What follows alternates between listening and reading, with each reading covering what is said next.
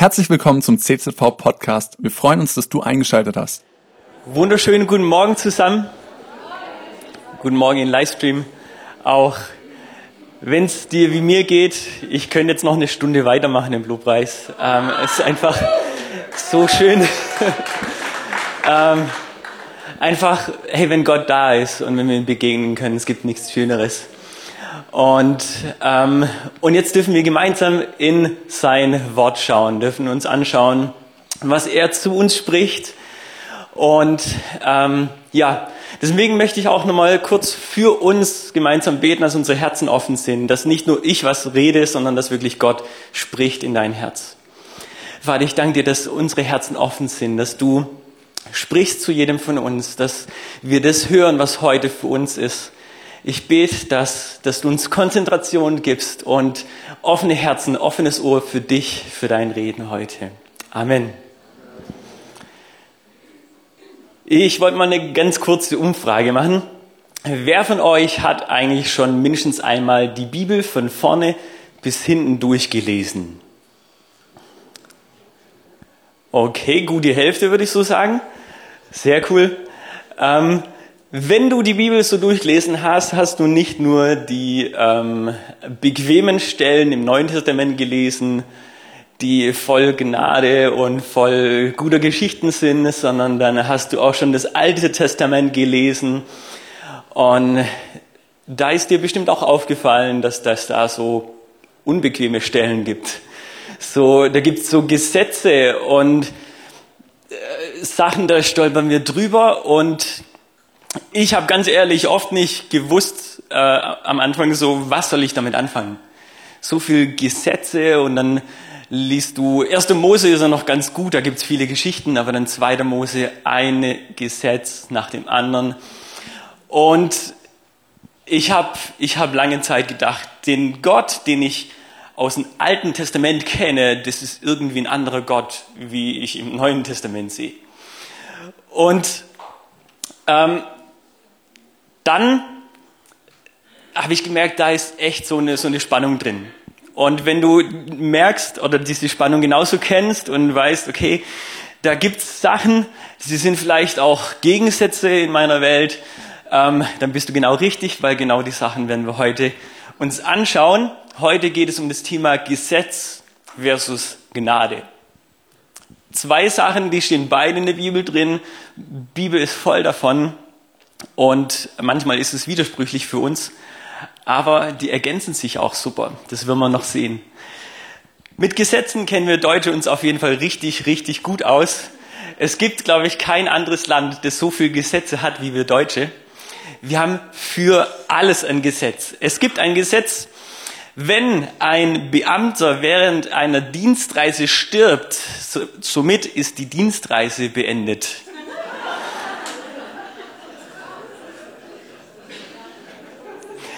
Wir haben für alles ein Gesetz. Für andere Länder ist es selbstverständlich. Wenn man auf einer Dienstreise stirbt, dann ist die beendet. Aber wir müssen das noch irgendwie definieren, sonst wird man irgendwie noch Profit, Profit draus schlagen wollen oder keine Ahnung was. Wir haben ein Gesetz für die Krümmung von Bananen und von Gurken. Und dieses Gesetz ist fünfmal so lang wie die zehn Gebote insgesamt. Ich weiß nicht, was man alles da reinschreibt, aber uns Deutschen fällt da schon was ein, ähm, was man da alles so reinschreiben kann. Wir sind meist im Gesetze aufstellen, Meister im auch Schlupflöcher finden. Ähm, ich glaube, deswegen brauchen wir so viel. Und zu solchen Leuten, die so voll im Kopf haben mit Gesetzen, zu solchen Leuten schreibt Paulus. Und er schreibt einen Brief an die Galater und wir haben jetzt erst mit unserer Kleingruppe den Galaterbrief angeschaut. Wir haben Galater gelesen und gegrillt. Das ist eine richtig gute Kombination, wenn du es auch mal ausprobieren möchtest. Und wir haben da uns den Galater ein bisschen mehr durchgelesen und der ist hochspannend, dieser Brief. Und Paulus schreibt diesen Brief an, an Leute, die, die haben echt gut angefangen. Aber wenn wir gleich mal reinschauen in den Vers dann merkt ihr, ähm, wie sie dann weitergemacht haben. Er fängt an, Galater 3, Vers 1. O ihr unverständigen Hohenloher. Sagt mal O gemeinsam. O, okay. Ihr merkt in diesem Ton, da steckt schon echt was drin. Wenn du eine, eine, WhatsApp bekommst, wo O an, anfängt, oder wenn du, wenn du im Wohnzimmer bist und aus der Küche hörst du so ein lautes O, dann weißt du, da ist was passiert. Eine Person meint was Ernstes. Und ich habe wirklich geschaut, im Griechischen steht wirklich O ganz am Anfang. er, sagt es am Anfang wirklich voller, voller Inbrunst, voller Erstaunen. O ihr unverständigen Galater, wer hat euch so durcheinander gebracht? Ihr habt doch so klar erkannt, was der Tod von Christus für uns bedeutet, als ihr, als ich euch Jesus Christus, den Gekreuzigten, vor Augen malte. Er sagt, habt ihr eigentlich vergessen, was eigentlich der Tod von Jesus Christus bedeutet, dass er für alle gestorben ist. Und dann geht's weiter in Vers 2. Sagt mir, habt ihr den, den Heiligen Geist etwa durch das Befolgen des Gesetzes empfangen? Natürlich nicht. Der Heilige Geist kam auf euch herab, nachdem ihr die Botschaft von Christus gehört und ihr geglaubt habt. Versteht ihr das denn wirklich nicht? Ihr habt begonnen, ein Leben mit dem Heiligen Geist zu führen. Warum wollt ihr jetzt auf einmal versuchen, es aus eigener Kraft zu vollenden? Ihr habt so gut angefangen. Das Evangelium ist zu ihnen gekommen bis nach Galatien und sie haben so gut angefangen und jetzt wollen sie es irgendwie aus eigener Kraft schaffen. Wo das Evangelium bedeutet, wir müssen nichts mehr extra dazu tun. Jesus hat schon alles getan, dass wir zu ihm kommen können. Und ich bin überzeugt, das ist nicht nur eine wichtige Botschaft für damals, sondern genauso für uns heute noch. Was ihr so stark begonnen habt, versucht es nicht aus eigener Kraft, aus eigener Leistung zu beenden, nicht noch aus eigener Kraft was dazu zu tun. Und um das zu schaffen, bin ich überzeugt, es ist sehr wichtig, eine gesunde Theologie über das Gesetz zu haben gesundes Wissen, was bedeutet das Gesetz und was bedeutet es nicht. Weil sonst passiert es oft in ganz ungünstigen Momenten, dass es dich trifft und dass Gedanken ähm, in deinen Kopf kommen und du plötzlich denkst, was, was ist denn jetzt, ähm, wenn ich Gott das jetzt noch wirklich beweisen muss. Bin ich wirklich gut genug? Und du liest das Alte Testament Seite für Seite und du merkst, es baut Seite für Seite Druck auf. Und ähm, wenn wir uns dann nicht sicher sind, was ist unsere Theologie über das Gesetz, ähm, dann kann das uns schon ziemlich zerstören. Und deswegen lass uns anschauen, was bedeutet das Gesetz. Und da gibt es einen guten Vers im Hebräerbrief, Kapitel 10, Vers 1. Das Gesetz lässt also nur ein Schattenbild der künftigen Güter erkennen, nicht deren wahre Gestalt. Mit seinen Jahr für Jahr dargebrachten und immer wieder gleichen Opfern kann es die, die vor Gott treten, niemals völlig von ihrer Schuld befreien. Also, was ist ein Schatten? Das ist eigentlich ganz einfach. Ein Schatten ist etwas, man erkennt die Umrisse von etwas, was wirklich existent ist. Ich habe euch auch ein Bild mitgebracht von dem Schatten und man erkennt die Umrisse hier von etwas, okay, man kann es irgendwie erkennen, es sind zwei Personen. Völlig von der Formation, wie wir Personen kennen, völlig anders, vielleicht auf Stelzen, auf dem Jammer, kennen wir sie in den Proportionen. Ähm, aber wir sehen, okay, ganz grob, die Umrisse sind da, die machen ein Foto von sich selber, äh, also von ihrem Schatten.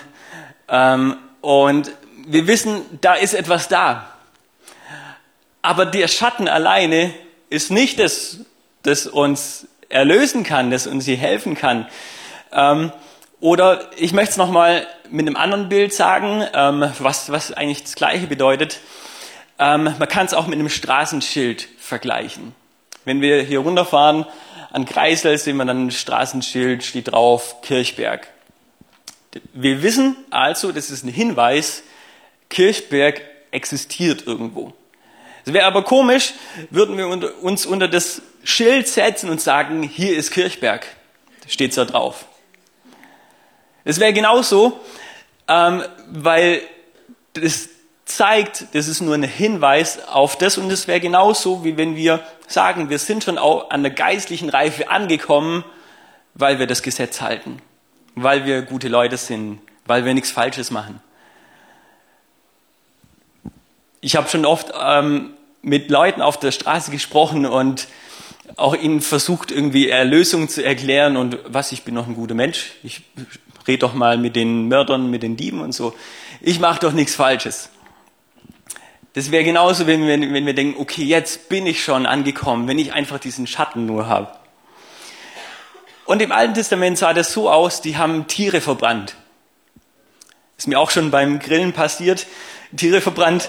Ähm, aber bei denen war das wirklich das Einhalten vom Gesetz. Gott hat es ihnen auch gesagt. Warum? Damit es, damit sie vor Augen haben, ihre Sünden können nicht von alleine weggenommen werden. Da braucht es jemand, der stirbt stellvertretend für sie, nicht durch ihre eigene Leistung. Und es war immer, diese Opfertiere waren immer ein Hinweis auf Jesus Christus. Ihnen war das immer vor Augen. Und das war der Punkt, den haben die religiös hochstudierten Leute zur Zeit von Jesus nicht verstanden.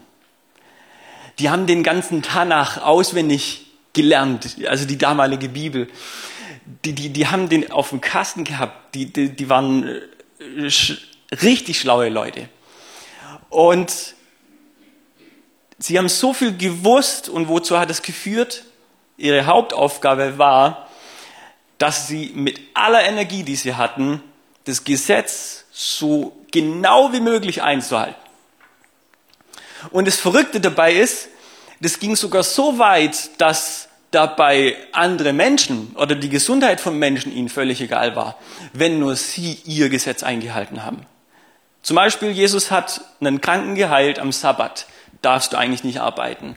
Und sie haben Jesus verurteilt, dass er den Kranken geheilt hat, anstatt sich mit ihm zu freuen. Hey, wow, ihm geht's wieder besser.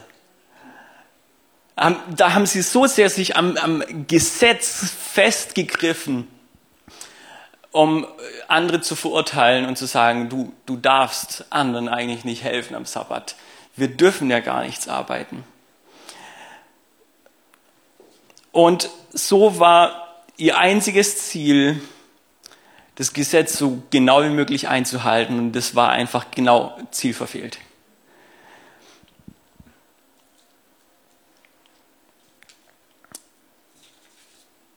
Jetzt muss ich kurz schauen, wo ich war. Und genau, Thema Sabbat. Thema Sabbat, da ähm, haben sie nämlich nicht nur hauptsächlich das Gebot eingehalten, was Gott ihnen gegeben hat. Das wäre eigentlich auch noch ganz gut gewesen, sondern sie haben gesagt, sie bauen noch kilometerweit drumherum einen Zaun um diese Gesetze, die Gott schon ihnen gegeben hat, um nicht mal annähernd in die Versuchung zu kommen, um vielleicht ein Gesetz zu übertreten. Und so haben sie Gesetze drumherum gebaut und was haben sie zum Schluss eingehalten? Nicht Gottes Gesetz, sondern ihr eigenes. Thema Sabbat einhalten. Sie haben gesagt, zum Beispiel, okay, du sollst den Sabbat heiligen, heißt, darfst nichts arbeiten.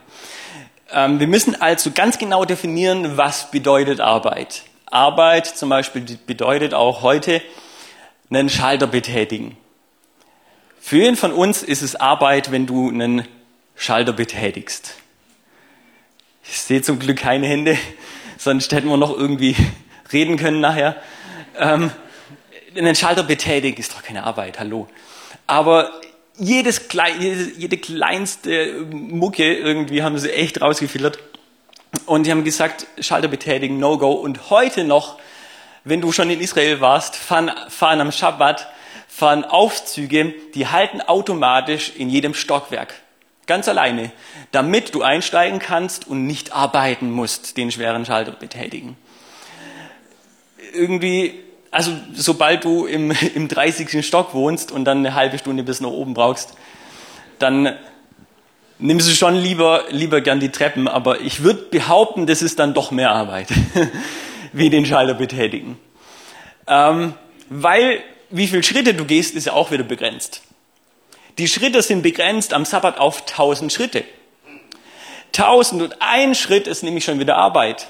Deswegen musst du auch schauen, dass ähm, die Synagoge maximal 500 Schritte weit weg ist, damit du hin auch und auch wieder zurückkommst am Sabbat. Und es wird noch verrückter. Die Pharisäer haben sich dann viel überlegt, viel extra Gesetze und haben sich gesagt, okay, was machen wir, wenn wir am Sabbat auf dem Meer unterwegs sind? Und wir sind schon mehr weiter weg wie 500 oder 1000 Schritte. Was machen wir dann? Freitagabend geht die Sonne unter, Sabbat bricht an. Was machen wir dann? Können wir nicht über Bord springen oder so? Haben sie gesagt, okay, machen wir eine Ergänzung. Reisen auf dem Wasser sind erlaubt. Jetzt haltet euch fest, was machen die Pharisäer? Sie nehmen einen Wassersack, packen ihn auf einen Esel, setzen sich drauf und sagen, jetzt ist es eine Reise auf dem Wasser. Und jetzt ist es wieder erlaubt. Das ist so verrückt. Wir merken, Angst vor Strafe bringt uns nicht näher zu Gott. Es bringt uns nur weiter weg von Gott, bringt uns nur weiter hin zu unserem eigenen Ego, zu dem, was, was wir uns irgendwie ausmalen, was wir uns für eigene Gesetze machen. Dahin bringt uns Angst vor, Angst vor Gott. Und warum erzähle ich euch das? Es ist wichtig, wenn wir diese Kultur begriffen haben, zu denen Jesus redet. Jesus spricht zu den Pharisäern nämlich folgende Worte und wir haben die Kultur jetzt vor Augen, wer vorher vor ihm steht. Er sagt nämlich, ihr wisst ja, also es sind Gelehrte vor ihm, die wissen das. Ihr wisst, dass zu den Vorfahren gesagt worden ist, du sollst keinen Mord begehen. Wer einen Mord begeht, soll vor Gericht gestellt werden. Ich aber sage euch, jeder, der auf seinen Bruder zornig ist, gehört vor Gericht. Wer zu seinem Bruder sagt, du Dummkopf, der gehört vor den Hohen Rat. Und wer zu ihm sagt, du Idiot, der gehört ins Feuer der Hölle. Jetzt habe ich gedacht, Jesus ist gekommen, um das Gesetz zu lockern. Der ist doch gekommen, um Gnade zu bringen, oder? Will Jesus jetzt plötzlich die Messlatte noch höher machen? Will Jesus plötzlich, dass wir noch, noch religiöser werden und noch einen draufsetzen, dass wir noch mehr Schuldgefühle haben? Nein, Jesus wusste nämlich ganz genau, wer vor ihm ist. Vor ihm waren Menschen wie Saulus damals. Und Saulus hat über sich selbst, selbst gesagt, ja, was die vom Gesetz geforderte Gerechtigkeit betrifft, war mein Verhalten tadellos. Solche Leute stehen vor ihm. Saulus, der Mörder, der hat Christen umgebracht, einer nach dem anderen. Und er sagt, aber das, was die vom Gesetz geforderte Gerechtigkeit betrifft, war ich tadellos. Und das waren, das waren lauter Pharisäer, die haben gesagt, okay, ich bin tadellos. Ich habe es eigentlich schon selber geschafft. Wir schaffen das selber. Uns durch, durch unsere Leistung, durch das Gesetz einhalten, schaffen wir selber in den Himmel zu kommen. Und genau darum sagt nämlich auch Jesus das, was wir gerade gelesen haben. Er wusste, es ist so wichtig für uns Menschen, dass wir es erkennen, ich schaffe es nicht, alleine in den Himmel zu kommen. Ich schaffe es nicht, mich selbst zu erlösen. Und das ist so befreiend, weil wir müssen das nicht. Wir müssen das gar nicht. Und jetzt mussten, bis zu dem Punkt musste er erst die Pharisäer hinbringen, dass sie, dass sie gemerkt haben, okay, wenn ich erstmal nur so einen Gedanken hatte, du Dummkopf, und damit hat er spätestens dann hat er jeden getroffen. Ähm, dass sie, dass sie verstanden haben, dass sie Erlösung brauchen. Es sagt also zum ersten Mal die Sinnlosigkeit unserer Selbsterrettung und dann möchte er trotzdem noch das Gesetz verschärfen. Und dazu wollen wir uns noch einen Vers anschauen, der uns noch genauer sagt, ja, für wen genau ist denn das Gesetz jetzt heute? Und dazu den besten Vers, finde ich, finden wir in 1. Timotheus 1, Vers 8.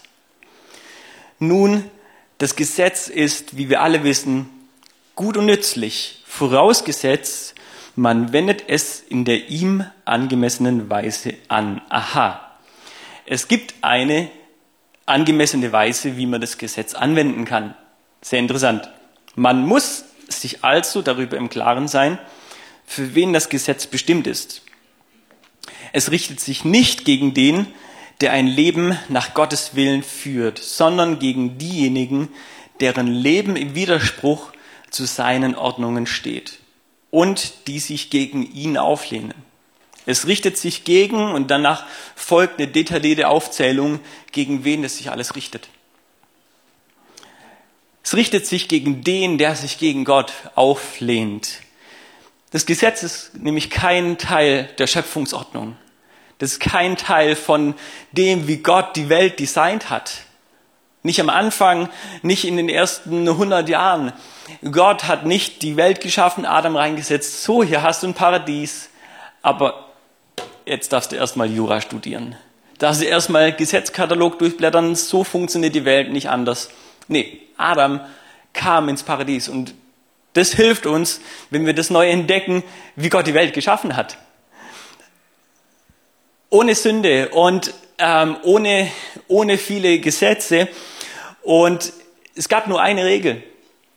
Es, gibt, es gab einen Baum in der Mitte vom Garten, von dem durften sie nicht essen. Warum? Weil Gott liebt es, uns Menschen eine, freie Entscheidung zu geben. Gäbe es diesen Baum nicht, hätten sie sich ja nicht mal gegen Gott entscheiden können. Aber er hat gesagt, ihr habt alles. Also die hatten, die hatten ja alles, was sie brauchten. Die brauchten diesen Baum nicht. Aber sie konnten sich freiwillig entscheiden, wende ich mich gegen Gott oder nicht. Und darum gab es diesen Baum. Und das haben sie gemacht, haben sich gegen Gott entschieden. Und auch dann, dann kam das Gesetz noch nicht sofort.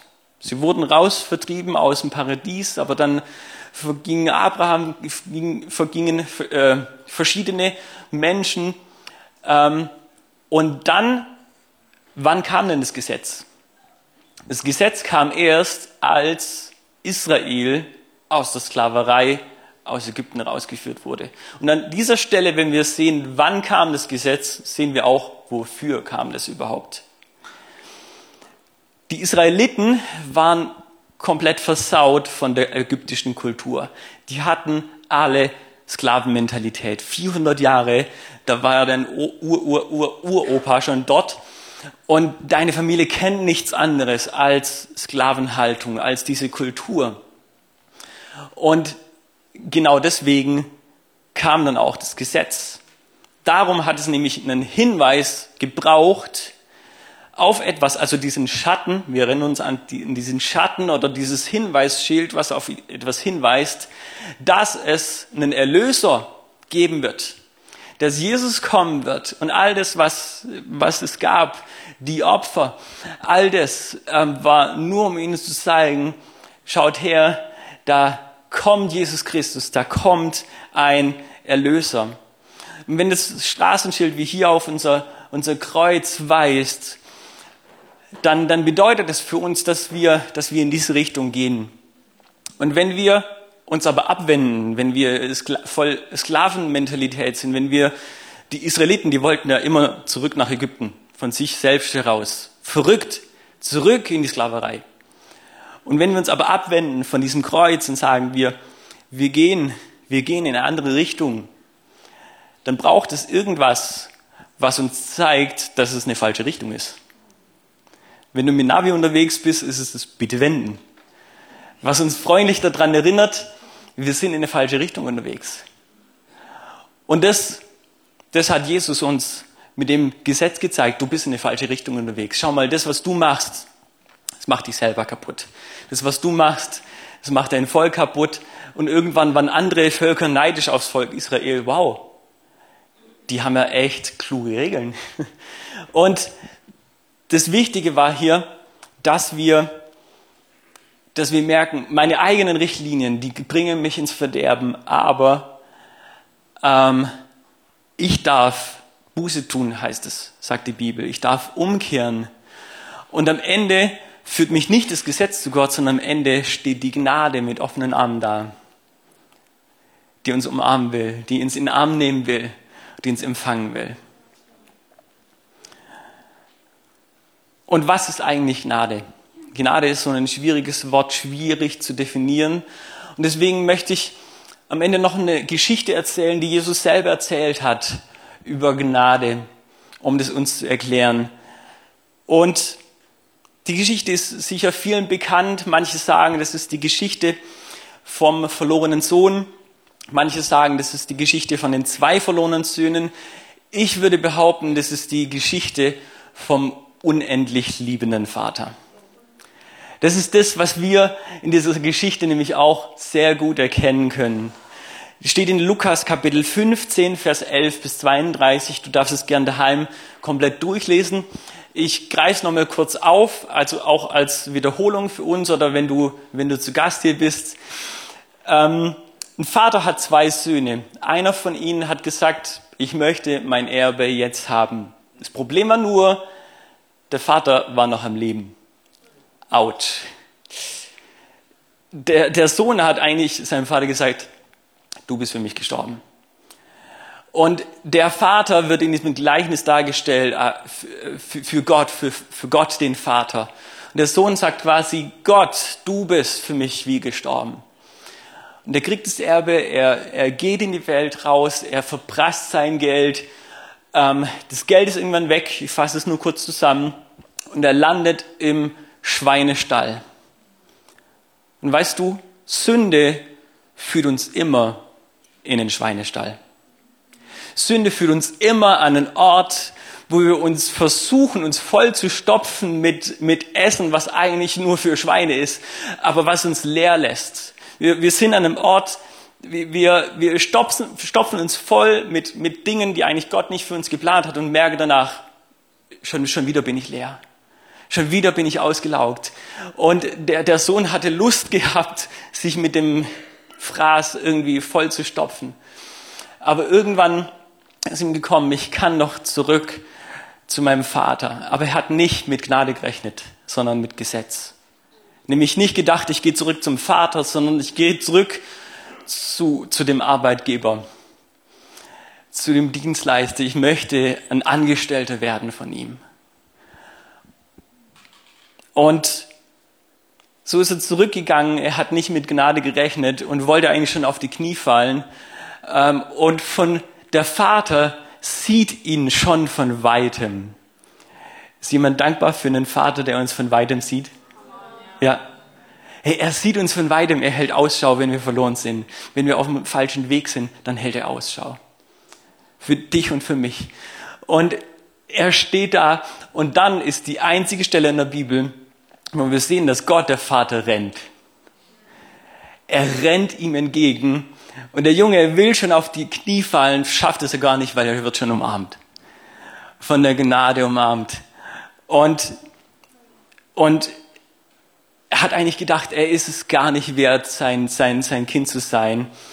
Aber sein Vater sagt ihm, ja, du hast es nicht verdient, ein Kind zu sein, du kannst es nicht verdienen, denn aus Gnade bist du dieses Kind. Wir können es nicht verdienen. Das ist pure Gnade, dass wir das sein dürfen. Und dann gibt's aber auch noch den zweiten Sohn. Vielleicht fühlst du dich eher wie der zweite Sohn. Du ackerst auf dem Feld, du bist schon lange Christ, schon lange Kind Gottes, schon äh, viel am Dienen. Und du merkst aber, wo bleibt die Anerkennung? Wo bleibt diese Anerkennung? Der kriegt wieder ein Fest, da feiern die Taufe oder da feiert, da feiern die wieder Welcome Back Fest. Und was ist eigentlich mit mir? Und zu dir sagt Gott, Lukas 15, Vers 31, Kind, du bist immer bei mir. Und alles, was mir gehört, gehört auch dir. Er sagt Kind. Muss genau hinhören. Er sagt nicht Arbeiter obwohl er vom Feld gekommen ist, obwohl er doch gerade eben gearbeitet hat. Ja, das war das, was er getan hat. Er hat einen Dienst getan und es ist so gut, wenn wir einen Dienst tun für Gott, wenn wir für ihn arbeiten. Und hier lieber Gruß an alle Mitarbeiter hier aus unserer Gemeinde. Ihr seid solche Helden, ihr seid Königskinder. Und auch Gruß an unsere Sunday Kids Mitarbeiter. Die können es nicht heute hören, aber richtet es ihnen aus. Auch sie sind Königskinder und wir dürfen es immer wieder hören, dass Gott uns nicht so sieht, okay, du bist jemand, der macht dir einen Job, sondern du bist Kind und das in allererster Stelle. Und was dir gehört, also was mir gehört, sagt Gott, gehört auch dir. Das ist so viel, das ist noch eine eigene Predigt, können wir selber noch erforschen. Wow, was steckt denn da alles dahinter? Ich glaube, wir sind am Punkt gekommen, wo es wichtig ist, dass wir auf das, was wir gehört haben, Gott eine Antwort geben. Das wollen wir gleich machen im Lobpreis und gib, gib Gott da eine Antwort. Wenn es dir geht wie diesem zweiten Sohn, dann sag zu Gott, Vater, lass mich erkennen, wie du mich siehst. Dann spricht es im Gebet zu Gott, nicht nur heute, sondern nimm das mit nach Hause, das zu erkennen, Gott, wie du mich siehst. Wenn du es nicht mehr gesehen hast, dass du wirklich dieses Kind als allererste Stelle bist. Deine Identität ist Kind. Cool, dass du dir unsere Predigt angehört hast. Wir hoffen, sie hat dir geholfen und wir wollen dich ermutigen, auch während der Woche Teil einer Kleingruppe zu werden. Schreib uns einfach eine E-Mail an podcast.czv-kreuzheim.de oder komm einfach am Sonntag in unseren Gottesdienst. Folge uns außerdem auf Facebook oder Instagram für alle weiteren Infos. Wir freuen uns auf dich.